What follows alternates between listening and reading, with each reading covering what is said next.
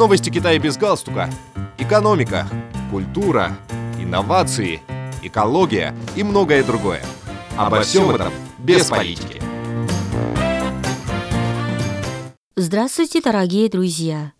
Железнодорожные станции Китая наращивают логистические услуги, чтобы удовлетворить растущий спрос на услуги в сфере доставки во время ежегодной ноябрьской онлайн-распродажи. В общей сложности в Китае специально к сезону онлайн-покупок в этом году добавилось 31 железнодорожная станция, которая будет оказывать услуги высокоскоростной железнодорожной экспресс-доставки, в результате чего общее количество подобных станций достигло 280 по всей стране. Между тем, также будут доступны различные экспресс-услуги, удовлетворяющие требованиям холодильных цепей и скорости доставки. Эти услуги будут предоставляться с 1 по 20 ноября в пиковый период доставки покупок, совершенных в рамках популярного в Китае шопинг-фестиваля по случаю Дня холостяка 11 ноября. Во время прошлогоднего подобного фестиваля за период с 1 по 16 ноября курьерские компании страны доставили около 6 миллиардов 300 миллионов посылок, что на 16,2% больше, чем годом ранее. Китайская международная ярмарка цифровой экономики 2022 года пройдет с 16 по 18 ноября в городе Шицзячжуан, административный центр провинции Хэбэй, Северный Китай – Темой ярмарки станет интегративные инновации и расширение цифровых возможностей, сообщили местные власти. В рамках ярмарки пройдут в общей сложности 38 платформов, которые будут посвящены метавселенной, облачным вычислениям, промышленному интернету и управлению безопасностью данных – провинции Хэлунцзян, Фудзян и Шанси в этом году примут участие в ярмарке в качестве почетных гостей, чтобы обсудить новые тенденции развития цифровой экономики.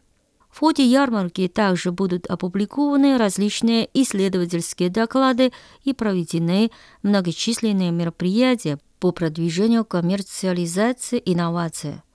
В то же время в рамках ярмарки будет организовано четыре больших конкурса, посвященных таким темам, как технологии в сфере защиты конфиденциальности, инновации в сфере интегральных схем, большие данные и интеллектуально подключенные автомобили.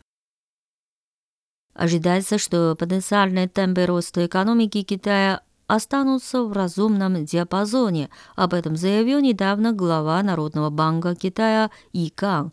Несмотря на некоторые проблемы и понижательное давление, китайская экономика в целом остается на прежнем уровне, указал Икан, выступая на видеосвязи на глобальном инвестиционном саммите финансовых лидеров, организованном финансовым департаментом специального административного района Синган.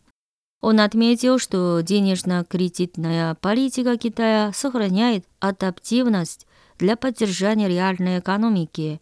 Финансовый рынок обеспечивает эффективное распределение ресурсов. По его словам, Центробанк использует структурные инструменты денежно-кредитной политики для оказания финансовой поддержки таких ключевых секторов, как сельское хозяйство, малые и средние предприятия, зеленое развитие. Иган добавил, что Народный банк Китая также поддерживает инвестиции в основной капитал и инфраструктуру, эффект от которых, по его словам, будет виден в четвертом квартале.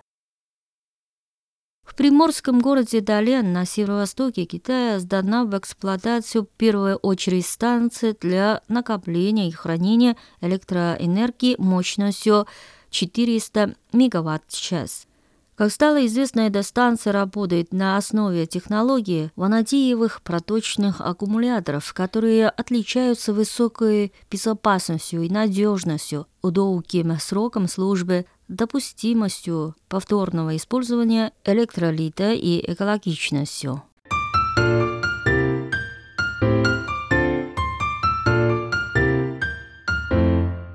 Дорогие друзья, мы передавали последние новости Китая. Спасибо за внимание, до новой встречи.